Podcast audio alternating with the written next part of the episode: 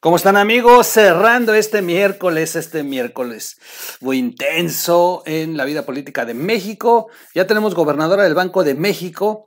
Se confirma que, eh, que es por primera vez en la historia de México una mujer. Qué bueno, qué bueno por ese tema, qué bueno por las mujeres. Vamos a ver, vamos a ver de qué está hecha, porque tiene un gran reto. 7% de inflación en México. En 20 años, este país no había tenido una inflación como la que se está viviendo, de ese nivel. Sí es cierto, son condiciones muy duras, una, eh, una pandemia que golpeó a todo el mundo, una recesión económica que estaba antes, un gobierno que no ha sabido conducirse a la altura que ha demandado este tipo de urgencias internacionales y no ha sabido aprovechar los momentos como, como este de tener la vecindad con Estados Unidos y, alianzas comerciales que ya se tenían hace muchos años. Al contrario, hemos ido para atrás. 7%, 20 años, 20 años que no se tenía una inflación así, en donde ya lo que se gana, el salario de los trabajadores no alcanza para la canasta básica. Es terrible, es terrible lo que se viene, así que es un gran reto para la gobernadora del Banco de México. Oigan, hoy voy a eh, presentarles un material que de verdad ya es para preocuparnos. Si ustedes pensaban que el decretazo es el, el acto de más autoritario del gobierno de la 4T encabezado por López Obrador, eh, yo Coincido si es solamente tomado en cuenta el acto oficial. Es decir, que ya un acto como este del decreto con algo publicado en el diario oficial de la federación y que ya, ya es, ya es algo que es una ley, este, sí, sí lo convierte así, pero hay cosas que están ocurriendo que también deben de ponernos a preocupar, porque no son de manera oficial, no están incluidas en la mañanera, no son los titulares principales de los medios de comunicación masiva, pero sin embargo son hechos que están sucediendo. Son hechos que están sucediendo y que hay que ir armando los rompecabezas. México es la puerta de una migración que en los últimos años ha sido brutalmente descontrolada. Uno de los que lo generaron, porque además no fue la pandemia. Hoy podríamos pensar que la pandemia es la que está obligando a estos éxodos de los latinoamericanos hacia Estados Unidos. No.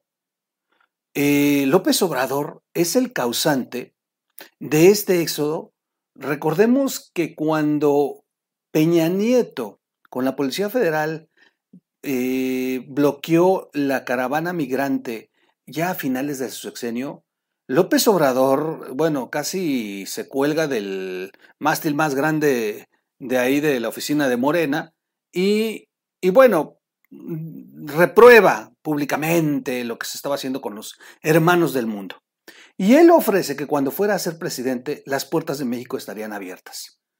En cuanto tú toma posesión, se pone bueno porque se abren las puertas, se da un éxodo que nunca antes se había visto. Bueno, eh, desde África de ser 70 al año, recibíamos 700 mensuales. Y así el éxodo de todos los países, ¿eh? en general, que buscaban en México un pase directo para llegar a la frontera de Estados Unidos. Esto de inmediato causó el problema con Donald Trump, recordarán, nos impuso, nos intentó poner aranceles, nos, nos, nos torció el brazo, bueno, a López Obrador, hasta que lo convenció de poner un muro y cambiaron las cosas. López Obrador se convirtió en la migra de Estados Unidos.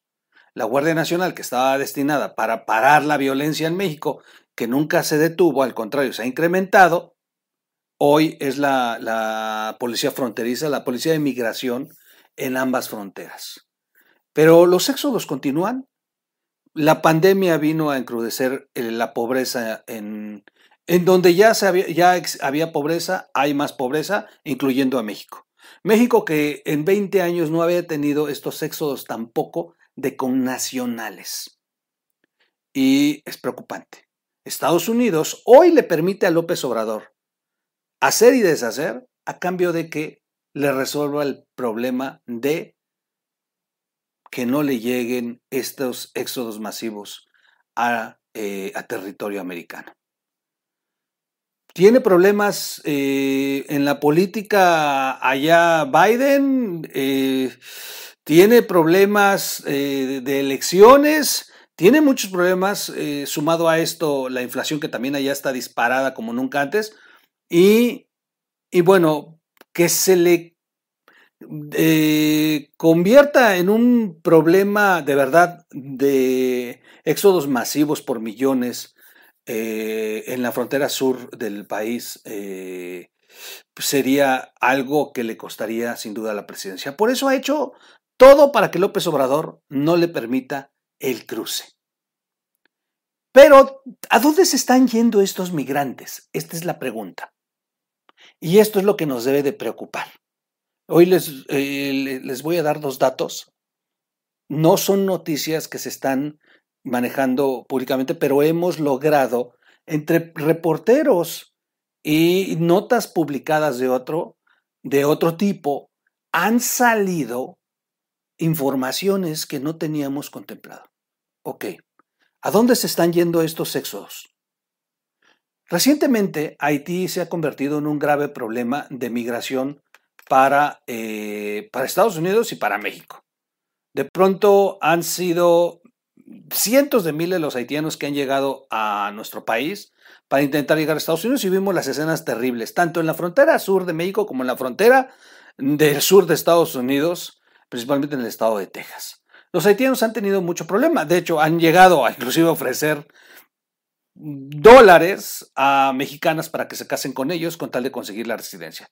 Los haitianos están huyendo de su país, pero el problema es a dónde se están yendo los que no entran a Estados Unidos y nos preocupa porque son casi 17 mil haitianos los que ya lograron la regularización de su estancia migratoria en México. De hecho, la caravana que recientemente estaba siendo monitoreada en estos momentos se acaba de, de, publicar que la caravana ya se está disolviendo. Pero fíjense que, lo más interesante, la caravana no se está disolviendo para que sean repatriados, no.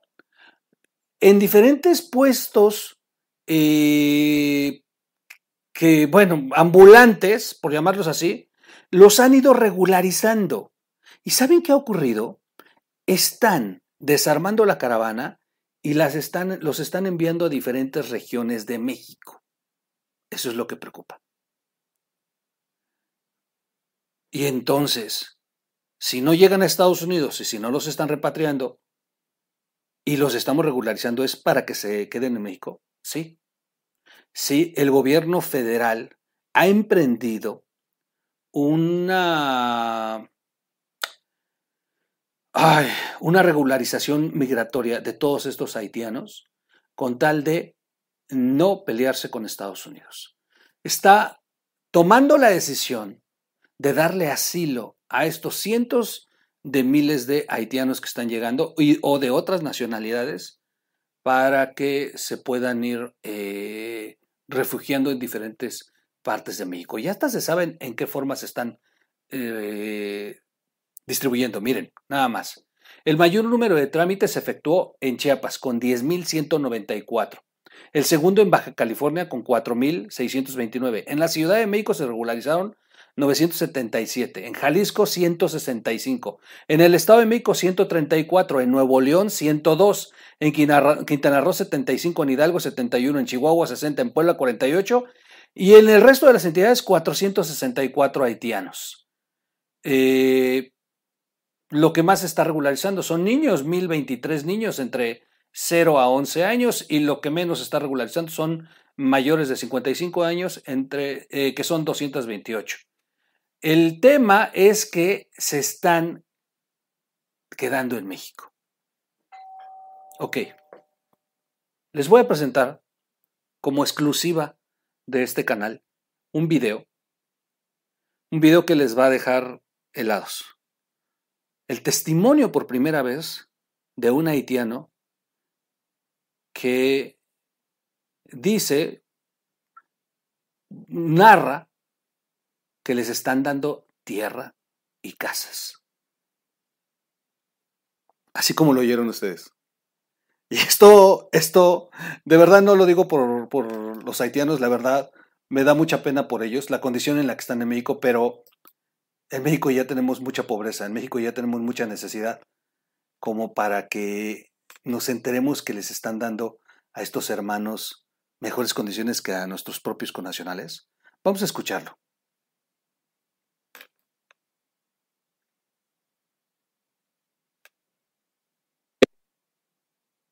Yo, entonces cuando esto llega en México, depende del país que yo cruzan tantos países, entonces llega a México. Eh, buscar un lugar seguro, pero antes el objetivo es llegar a Estados Unidos.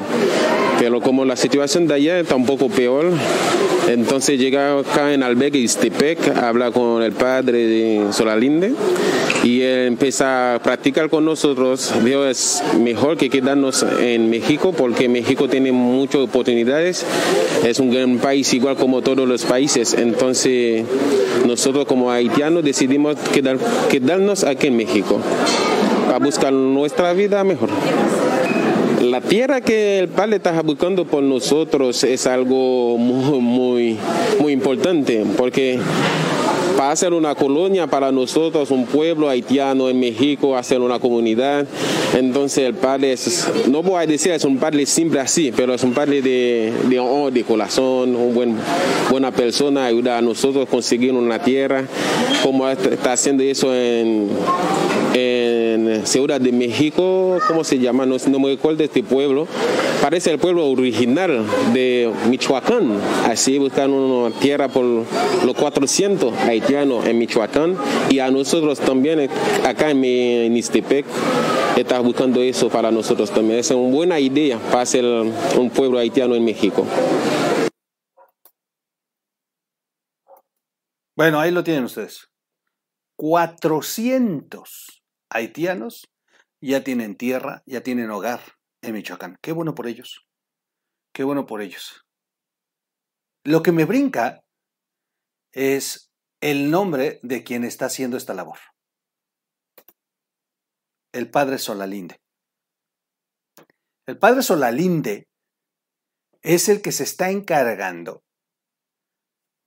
sin que López Obrador nos haya dicho algo al respecto, es el que se está encargando de ofrecerles a los haitianos quedarse en México, así como lo dijo en el video. Él es el que habló y les dijo, mejor quédense, hay más oportunidades. Esa es la manera en que están resolviendo el problema de Estados Unidos. Le están diciendo que se queden en México y les están ofreciendo tierras y los están poniendo en todos lados. Oigan, a ver, ¿en Michoacán? ¿Es en serio?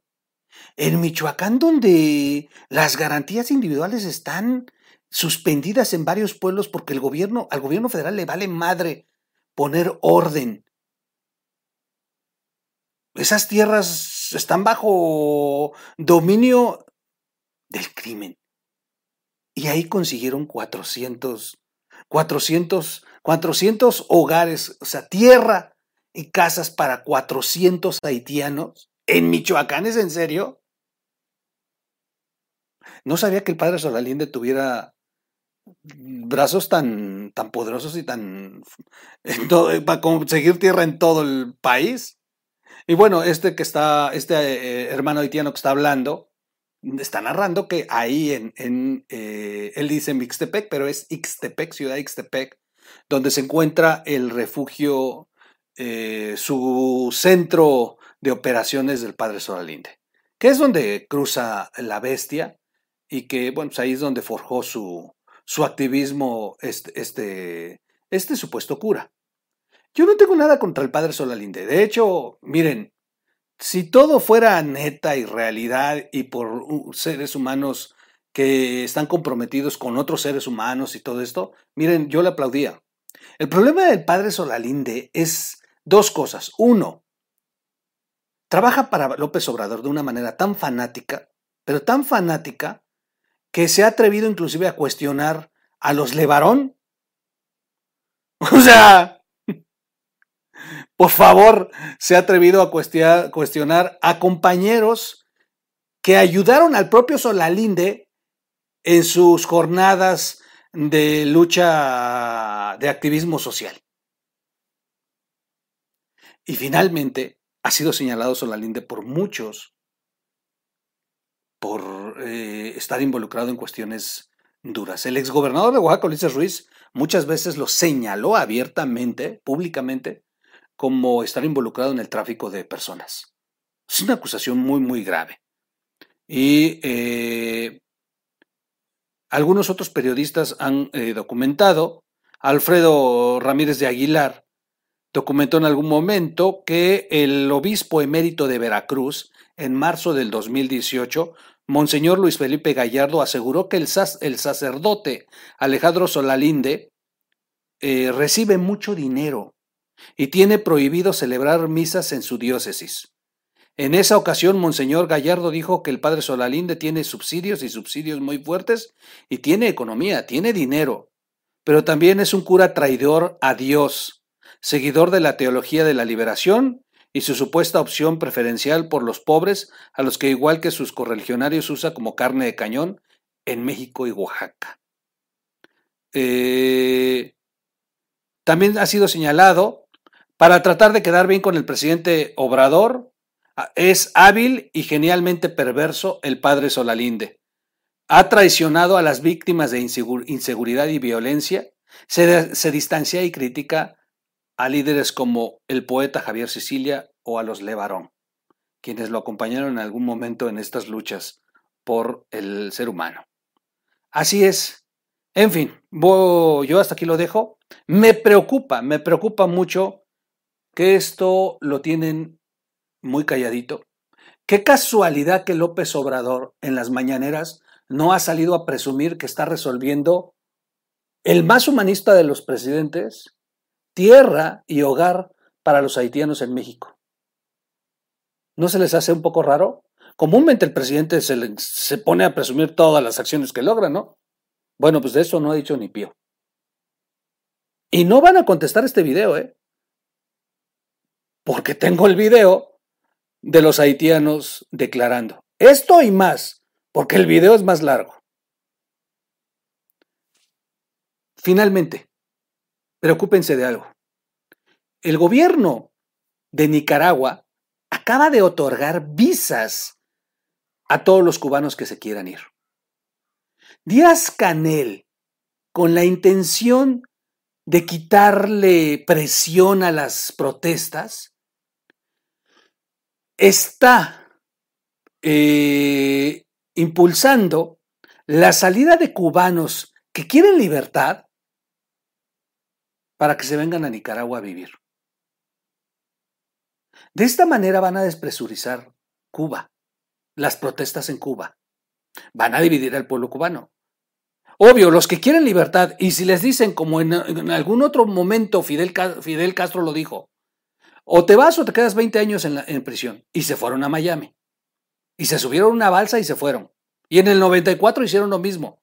Bueno, ahorita van a hacer lo mismo, pero a Nicaragua. Nada más que el problema es, ¿ustedes creen que esos cubanos que se van en éxodo se van a quedar en Nicaragua? Si lo que tienen en puerta son dos posibles destinos. Uno, Estados Unidos o México, si se encuentran al padre Solalinde y anda regalando tierras y hogar para los migrantes con tal de que no se vayan a Estados Unidos. Soy su amigo Miguel Quintana, yo hasta aquí lo dejo. Vamos a darle seguimiento a esto, vamos a estar muy pendientes de lo que está ocurriendo y tan pronto tengamos más noticias les vamos a ir comentando porque eh, no me opongo a ayudar a hermanos que necesitan que uno les dé la mano. Eso no me opongo. De verdad que yo mismo me, me sumaría ayudarles. El único problema son los actores que lo están haciendo, los propósitos que están buscando y en dónde pueden terminar todos estos pobres haitianos, trabajando para la 4T, para Morena, consiguiendo que inclusive los nacionalicen y al ratito terminen inclusive votando. Es terrible lo que se viene. ¿A verdad? Y ustedes pensaban que el decretazo era lo único que nos habían recetado esta semana. No, también nos están recetando nuevos, nuevos hermanos ciudadanos mexicanos provenientes del mundo, gracias a que la 4T ofrece tierra y hogar. Nos vemos en un siguiente video. Vámonos.